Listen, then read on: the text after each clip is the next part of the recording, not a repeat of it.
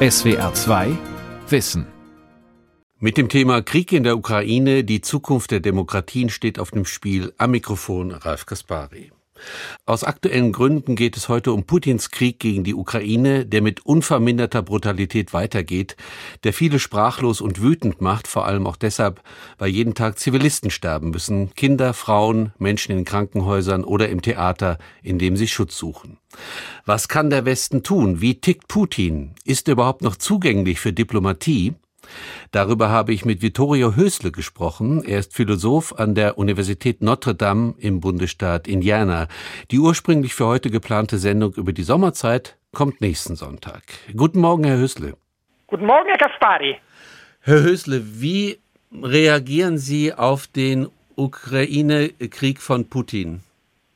Naja, natürlich wie alle anderen Menschen mit Entsetzen und Abscheu äh, vor diesem ähm, ersten Angriffskrieg in Europa seit dem Zweiten Weltkrieg, gleichzeitig aber auch mit einer gehörigen Portion Ärger auf die westliche Politik, äh, denn all das war seit langem vorhersehbar. Ich habe ja 2015 in den Blättern für deutsche und internationale Politik nach der Krim-Annexion äh, sehr deutlich gemacht, warum das nur ein erster Schritt sei und warum damit zu rechnen ist, dass Putin weiter ausgreift zurückgreifen wird, nicht nur eben auf die Krim und die sogenannten äh, Donbass und Luhansk äh, Republiken, äh, sondern weiter. Und die Argumente dafür waren sehr stark und alle Evidenz in den letzten Jahren baute sich dahingehend auf, dass Russland einen großen Krieg plante. Aber die Deutschen äh, und viele der europäischen und auch amerikanischen Politiker haben lieber ähm, die Politik von äh, Gottlieb Biedermann in Max Frischs Drama gespielt. Das heißt, nochmal konkret, was meinen Sie damit? Äh, Max Frisch hat ein berühmtes Drama geschrieben, Biedermann und die Brandstifter, ja. wo ein Industrieller namens Biedermann bei sich zu Hause äh, Brandstifter aufnimmt, die dann sein Haus und die ganze Stadt abzündeln, obwohl die Hinweise, dass es darauf hinausläuft, sehr deutlich sind. Man hat einfach die Augen zugemacht. Okay, Sie haben gesagt, es gab für dieses Vorgehen von Putin jetzt äh, Evidenz in den letzten Jahren. Wie sah diese Evidenz denn aus Ihrer Sicht genau aus?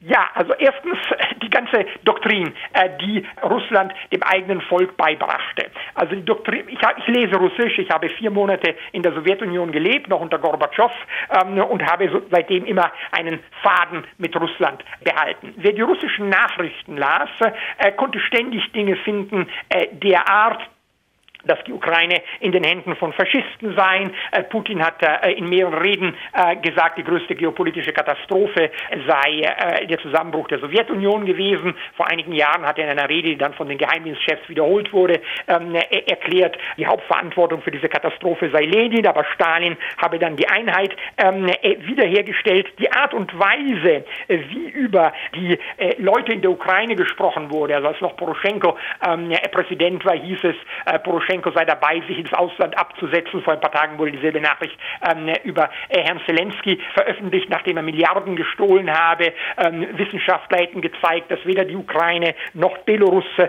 selbstständig wirtschaftlich überleben könnten. Ohnehin sei das alles ähm, immer russisches Territorium gewesen. Wer das las, wusste, dass äh, sich Russland darauf vorbereitete, das rückgängig zu machen, was 1991 passiert ist. Und zwar im Wesentlichen wegen Russland, denn das Auseinanderfallen der Sowjetunion war ja nicht vom Westen der Sowjetunion aufgezwungen worden, sondern war großenteils von Russland selbst betrieben worden, äh, denn äh, Russland wurde damit souverän. Jelzin hatte dann keinen Chef Gorbatschow mehr über sich und er hat das zusammen mit den anderen Republiken aber äh, federführend betrieben. Also Russland hat die Sowjetunion zerstört. Das ist der Hauptverantwortliche. Aber das ist alles verboten, darüber zu reden ähm, in den Narrativen. Die anderen Dinge, die besorgniserregend waren, waren zum Beispiel, dass während des Syrienkriegs, der mit unerhörter Brutalität geführt wurde, Sie haben sicher die Bilder von Aleppo gesehen, ja, natürlich. übrigens auch schon die Bilder von Grozny, mhm. äh, das 2001 etwa dem Boden äh, gleichgemacht wurde, als Putin schon Präsident war.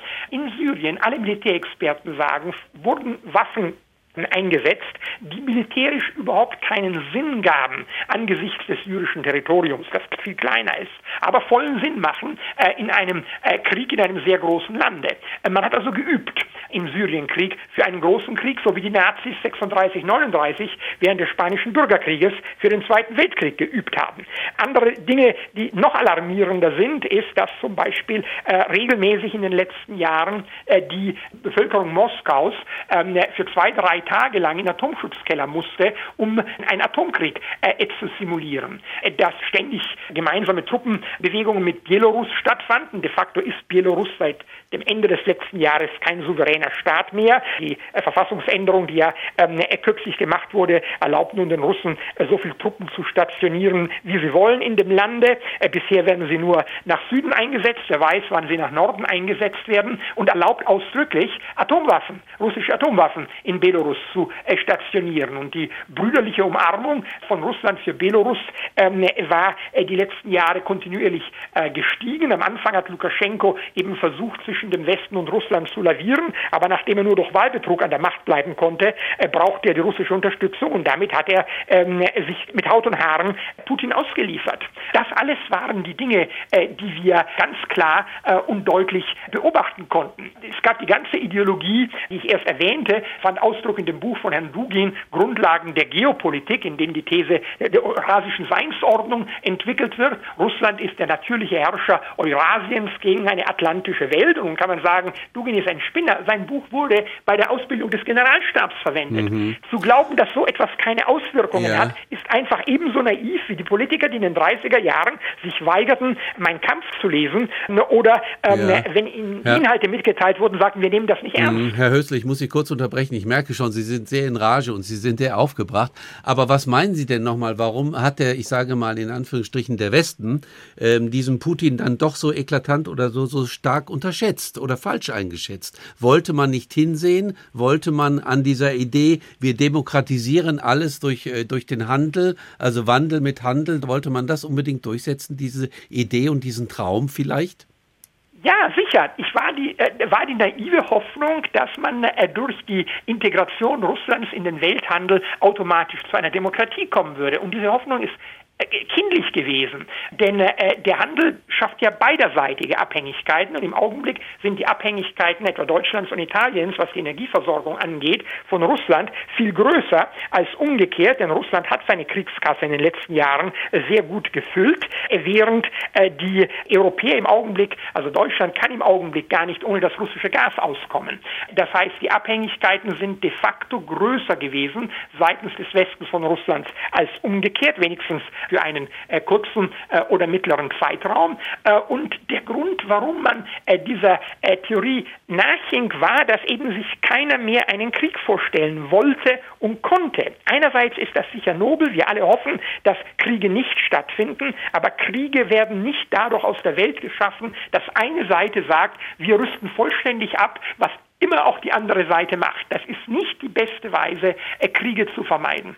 Das heißt, wir könnten ja auch sagen, Herr Hösle, wir haben uns sozusagen eingerichtet in die Friedenszeit, die von westlichen Demokratien gestützt wurde. Wir haben uns in unserem Wohlstand eingerichtet, auch vielleicht ein bisschen in unserer Selbstüberheblichkeit und haben verschiedene Dinge nicht mehr richtig wahrgenommen.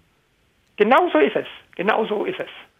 Und das ist ähnlich dem, was in den 30er Jahren äh, Großbritannien und Frankreich taten gegenüber äh, der zunehmenden Aggression von Hitlerdeutschland. Auch da war es eine Weigerung wahrzunehmen, was passierte, teilweise weil natürlich Frankreich politisch äh, sehr gespalten war, teilweise aber natürlich auch, weil aus vollverständlichen Gründen die Menschen nach dem ersten, nach dem Horror des Ersten Weltkriegs das letzte, was sie wollten, war ein Zweiter Weltkrieg. Und das kann man ja alles nur verstehen. Nur hat man damit nicht den Zweiten Weltkrieg verhindern können. Okay. Okay, jetzt sind wir alle aufgewacht. Wir reden jetzt von der Zeitenwende. Aber trotzdem hatten, hätten Sie sich vorstellen können, dass die Aggression seitens Putins doch so groß ist und so brutal wird?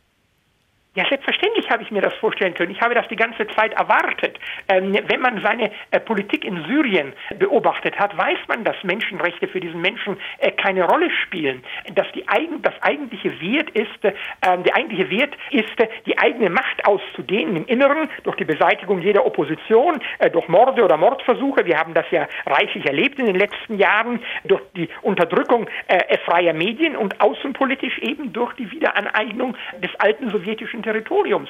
Und dafür sind ihm alle Mittel recht. Ich gehe davon aus, dass wir noch wesentlich Schlimmeres sehen werden, als wir, was das, wir bisher erlebt haben. Das heißt so, das heißt, die Invasion in die Ukraine, dieser brutalste Krieg, der gerade läuft, äh, meinen Sie, ist nur der Anfang von was? Schauen Sie, Gott sei Dank leisten die Ukrainer einen heldenhaften Widerstand. Ja. Und meine Hoffnung ist, dass es ähnlich läuft wie 1939, 40 in dem berühmten Finnlandkrieg, als äh, Stalin äh, Finnland, das ja bis 1918 ja auch zur Sowjetunion, äh, zu Russland gehörte, ähm, angriff, weil er es wieder einverleiben wollte der Sowjetunion.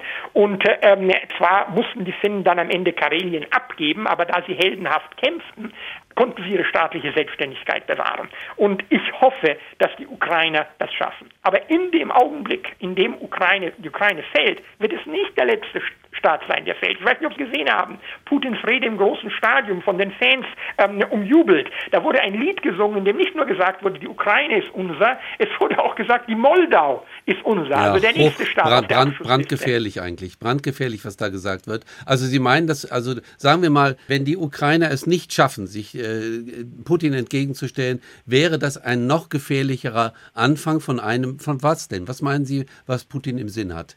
Also ich Herrn Putin nicht. Ich kann Ihnen nur sagen, aufgrund der Ideologien, die ich gelesen habe in den letzten Jahren. Also sicher wird Moldau und Georgien sind die nächsten Staaten, die drauf sind. Das sind ehemalige Sowjetrepubliken und äh, im Fall der Moldau ist sowieso der östliche Teil schon in russischer Hand seit vielen Jahren äh, das sogenannte Transnistrien und es sind ja auch Truppen von Transnistrien nach Osten in die Ukraine einmarschiert.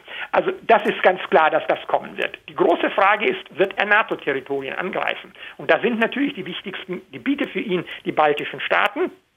Äh, die baltischen Staaten hängen an, an denen hängen emotional die Russen. Putin möchte ja gerne ein neuer Zar sein im Stile äh, von Ivan dem Schrecklichen oder Peter dem Großen. Und Peter der Große ähm, ist unter anderem deswegen so berühmt, weil er das Baltikum wieder von den Schweden heimgeholt hat und nach Russland zurückgebracht hat. Also das ist sicher eine Möglichkeit, aber ich glaube, Putin weiß, dass das riskant ist und auch hier sehen wir, dass Gott sei Dank die NATO jetzt die Ostflanke ähm, äh, zu stärken. Äh, ja, es doch, aber es wäre doch vor allen Dingen auch, Herr, Herr Hösel, das sagen ja viele Militärexperten im deutschen Fernsehen, es wäre ja auch so eine Art Selbstmordkommando, wenn Putin das machen würde, NATO-Gebiet angreifen würde.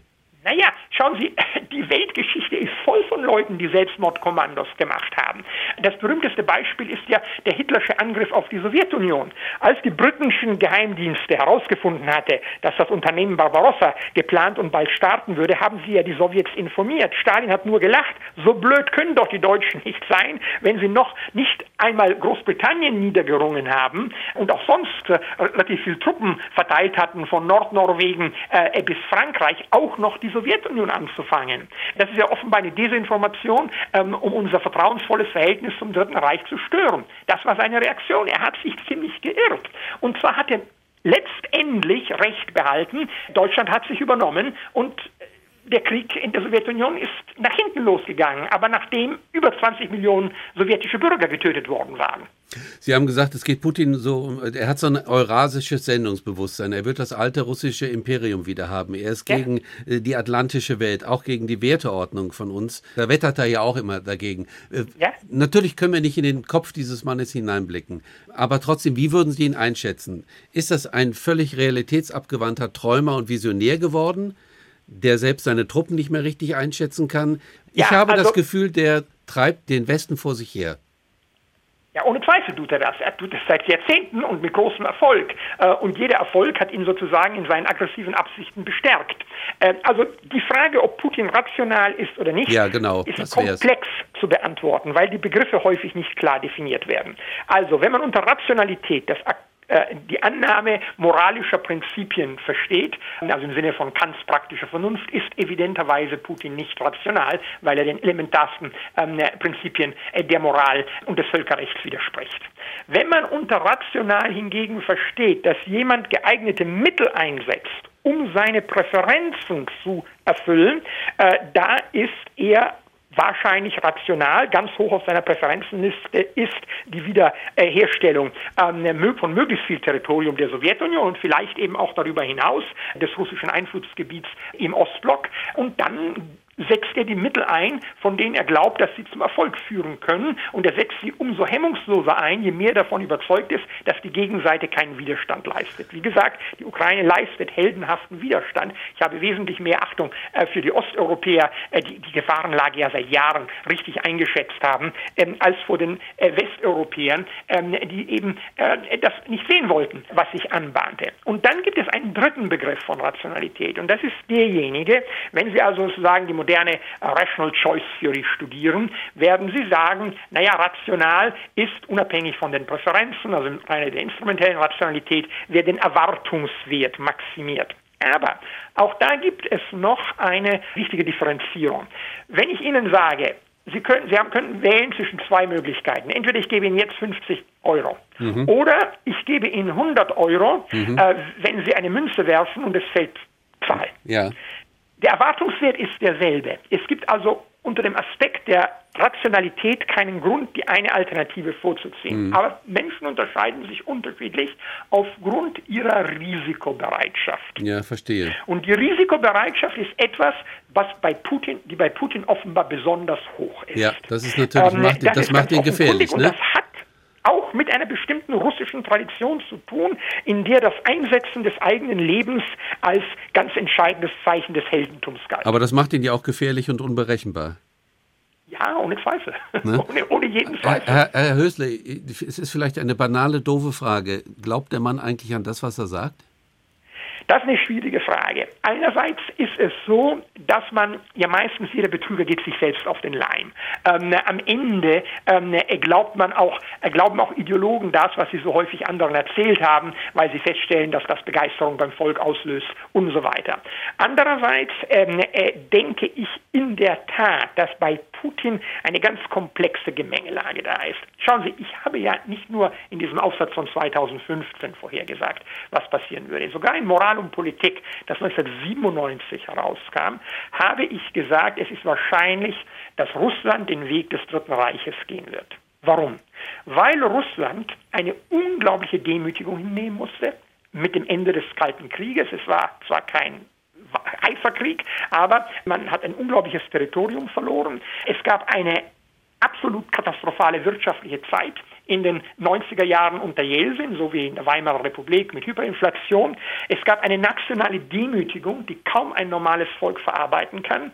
Und es gab nicht den geringsten Ansatzpunkt zu dauerhaften demokratischen Institutionen, weil das Volk dafür nicht vorbereitet war. In dieser Situation war die Herausbildung einer totalitären Regierung mit imperialistischen Ambitionen sehr wahrscheinlich. Und äh, insofern ähm, bleibt jetzt die Frage, glaubt Putin an diese eurasische Geschichte? Genau. Ja, mhm. ich glaube, dass er daran irgendwie glaubt. Natürlich ist er ein absoluter Zyniker. Es geht ihm um die eigene Macht. Aber er glaubt vermutlich, dass die Art und Weise, wie der Ruski Mir, die russische Welt, das ist ja der Grundbegriff der Ideologie der Zeit, sich organisiert, nicht auf demokratische Weise, in einem System, in dem Menschen bereit sind, sich für das Vaterland zu opfern, dass diese letztlich mehr Zukunft hat als der dekadente Westen, wo die postheroischen Gesellschaften dazu führen, dass keiner bereit ist, ähm, sein äh, Leben für, das, für die eigene Nation zu riskieren und die daher unterlegen sein werden, wenn sie äh, von den Russen angegriffen werden. Das ist ähnlich wie bei Hitler gewesen. Hat, äh, Hitler war natürlich auch ein absoluter Zyniker, aber hat Hitler an seinen Antisemitismus geglaubt? Ohne jeden Zweifel hat er das auch geglaubt. Ja, aber jetzt, also, mh, aber, die Seelengemengelage ja, ja, das verstehe ich auch. Ja, dieser Hitler-Vergleich, den Sie jetzt mehrere Male genannt haben, das macht natürlich schon, also das macht wirklich Angst, weil dann steht dahinter sozusagen als letzte Konsequenz der Dritte Weltkrieg oder etwas Ähnliches. Schauen Sie, äh, heute Morgen las ich einen Artikel in Spiegel.de von dem bekanntesten ukrainischen äh, Schriftsteller, der in Kharkiv während der Belagerung schreibt. Er ist mhm. jetzt in Kharkiv, äh, während die Stadt ähm, äh, von den Russen angegriffen wird. Und er sagte dort, der dritte Weltkrieg hat schon begonnen. Nun ist das natürlich, hoffen wir, dass er Unrecht hat. Wir alle hoffen, dass naja, er das Unrecht denke ich hat. Auch, ja. Aber äh, es ist natürlich so, dass zum Beispiel der Zweite Weltkrieg, wir sagen heute, der Zweite Weltkrieg hat am 1. September 39 begonnen, ähm, als Hitler äh, in Polen eingriff, obwohl das damals zunächst einmal nur ein Krieg zwischen zwei Ländern waren. Zwar haben Großbritannien und Frankreich am 3. September äh, Deutschland den Krieg erklärt, aber nichts getan. Ähm, also bis äh, äh, Anfang 40 war es im Wesentlichen ein Krieg zwischen zwei Ländern und auch nach dem Eingreifen Frankreichs war es zunächst mal nur ein europäischer Krieg. Es hat ja bis 1941 gedauert, äh, bis die Sowjetunion und dann die USA und Japan äh, in den Krieg eingriffen. Das heißt, es, wir wissen nicht, wie sich das Ganze entwickeln wird. Aber ist es denkbar, dass wir in einigen Jahren sagen, der Dritte Weltkrieg hat am 24. Februar 2022 begonnen? Ja, es ist denkbar. Wir alle hoffen, dass das nicht stimmt. Absolut.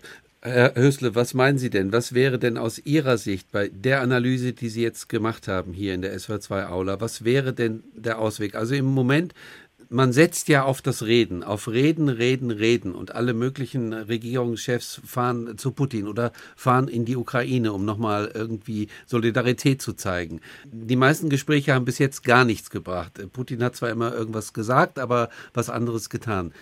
Was meinen Sie, wie lange kann das noch so gehen und was wäre der richtige Weg aus Ihrer Sicht? Also zunächst einmal finde ich es völlig vernünftig, dass die NATO sich in diesen Krieg nicht hineinziehen lassen will. Die Ukraine ist kein NATO-Mitglied, also besteht keine Beistandspflicht. Und man soll selbstverständlich versuchen, den Krieg nicht überschwappen zu lassen. Aber man soll gleichzeitig den Ukrainern massiv helfen. Und zwar nicht nur mit Schutzhelmen. Ähm, also ich bin sehr, sehr froh, dass nach dem Einmarsch äh, die deutsche Bundesregierung endlich die äh, Position geändert hat und Waffen geliefert hat. Und ja. wir brauchen noch viel mehr defensive Waffen für die Ukrainer, als wir bisher haben. Das wird von den äh, USA ja auch äh, sehr energisch betrieben. Ähm, und die Rede von Herrn Zelensky im Deutschen Bundestag fand ich sehr bewegend. Ähm, und er hat etwas gesagt, was eigentlich jeden Deutschen zu denken geben sollte. Wir fühlen eine Mauer zwischen uns und ähm, äh, ihnen. Wir finden, dass auf der anderen Seite der Atlantik äh, die Amerikaner uns näher sind als ihr in Deutschland. Mehr oder weniger hat er das gesagt. Und wir haben eine, gerade weil Deutschland einen unerhörten Unrechtskrieg gegen die Sowjetunion 1941 vom Zaun gebrochen hat, haben wir eine Verantwortung, der Ukraine zu helfen. Die beiden Republiken der Sowjetunion, die ja am meisten unter dem deutschen Einmarsch geritten hatten, waren Weißrussland, wo fast ein Viertel der Bevölkerung getötet wurde, und die Ukraine. Deswegen haben wir eine Pflicht der Ukraine, nicht nur mit guten Worten und mit der Großzügigkeit, die ich sehr bewundere, gegenüber den Flüchtlingen, sondern auch mit Waffen zu helfen, dass Russland äh, das Land nicht ähm, erobern kann. Wir sollten ferner strategisch gesehen ja. absolut versuchen, mit den Chinesen handelseinig zu werden. Warum? Ich mag selber evidenterweise die Demokratie mehr als die chinesische Form der Regierung. Aber die Chinesen sind in ganz anderer Weise rational und risikoavers, auch weil sie ökonomisch viel weiter sind mhm. und viel mehr zu verlieren haben mhm. als die Russen. Und ich denke, man kann die, die Chinesen davon überzeugen, dass dieser Krieg geendet werden muss und dass die selber kein Interesse haben können, dass sich das zu einem äh, dritten Weltkrieg weiter äh, steigert. Ich das wäre auch bereit, hier weitgehende Zugeständnisse an die Chinesen zu machen, so wie ja Churchill im Zweiten Weltkrieg verstand, er muss mit Stalin zusammenarbeiten, um Hitler zu besiegen. Nicht, weil er Stalin liebte, aber weil Stalin das kleinere Übel war gegenüber dem Aggressor Hitler. Ja, das ist interessant, was Sie sagen. Das heißt, Herr Hösle, Sie würden auf jeden Fall dafür plädieren, dass die Bundesrepublik oder überhaupt der Westen mehr mit China kommuniziert. Das wird ja im Moment überhaupt nicht getan, weil China so ein bisschen wartet Sie haben ja gesagt, die sind auf eine gewisse Art und Weise rational, die warten ab. Die gucken sozusagen, wann sie eingreifen können und wo. Absolut rational, ein bisschen distanziert. Äh, aber wir reden mit ihnen überhaupt nicht. Wahrscheinlich auch, weil wir Angst haben, da wiederum Putin in, auf irgendeine Weise aggressiver zu machen, oder? Ja, also zunächst mal ist es natürlich extrem wichtig und das ist ja bisher sehr gut gelaufen, da bin ich sehr glücklich darüber, dass der Westen einheitlich ist. Damit ist gemeint einerseits die Europäische Union, andererseits die Staaten der Europäischen Union, die nicht oder nicht mehr in der EU sind, insbesondere Großbritannien, andererseits natürlich die transatlantischen Partner USA und Kanada. Also selbstverständlich soll jetzt nicht jeder europäische Staat selbstständige China-Politik betreiben, aber man muss sich innerhalb der westlichen Wertegemeinschaft klar werden, wie weit man den Chinesen äh, entgegenkommen kann und wie man eine vernünftige Verhandlungsstrategie mit ihnen entwickeln kann. Dass das äh, Putin ärgern wird, versteht sich, aber wie gesagt, ich bin wie Sie der Meinung, dass die ganzen Diplomatieangebote, die ja auch heute noch laufen, de facto nur eine Finte sind. Er will Zeit gewinnen, um die Armee zu restrukturieren. Ähm, wenn, wie ich davon ausgehe, äh, Putin äh, prinzipiell die Ukraine wiederhaben will, äh, sind all diese Angebote äh, zu Gesprächen äh, nicht ernst gemeint. Herr Hösle, letzte Frage. Sie sind ja Lehrender an der Universität Notre Dame. Sie haben junge Leute vor sich sitzen. Was sagen die zu dem Krieg? Naja, also natürlich sind alle sehr erschüttert. Äh, ich unterrichte ja auch ähm, ROTC-Studenten, also Reserve Officer Training Corps. Äh, das Was sind die Offiziersanwärter. Und deswegen habe ich auch immer wieder äh, Gespräche mit äh, Studenten, die, falls es zu einem großen Krieg kommen werden, in diesen Krieg ziehen werden. Und natürlich ist man einerseits ähm, erschüttert, andererseits äh, diejenigen, äh, die eben die Nachrichten aufmerksam verfolgt haben, wussten, äh, dass das eine sehr gefährliche Lage war. Und äh, die Amerikaner scheinen mir wie die Osteuropäer weniger postheroisch zu sein als die ähm, Europäer. Sie wissen, dass zum Beispiel Dialog eben auf die Dauer nur funktionieren kann, wenn er gedeckt wird durch glaubwürdige Abschreckung und durch Bereitschaft auch zu handeln. Und insofern glaube ich, dass die USA mehr als die Europäer für den Krieg vorbereitet sind. Die Europäer haben ja in den letzten Jahrzehnten die Armeen völlig schrumpfen lassen. Also der Zustand der Bundeswehr ist einfach eine Katastrophe. Und dafür hat die Bundesregierung äh, der letzten Jahre die Hauptverantwortung dafür. Äh, das, so weit sind wir in Amerika eben nicht. Man hat eben sich nicht äh, von dem naiven Vertrauen anstecken lassen. Jetzt ist der ewige Friede angebrochen. Wir sind in die Epoche am Ende der Geschichte eingetreten. Nein, aber das große Problem hier in den USA ist, dass es, Sie erinnern sich an Trump, ja. der durchaus in zwei Jahren wiedergewählt werden kann, wir wissen es nicht, ja.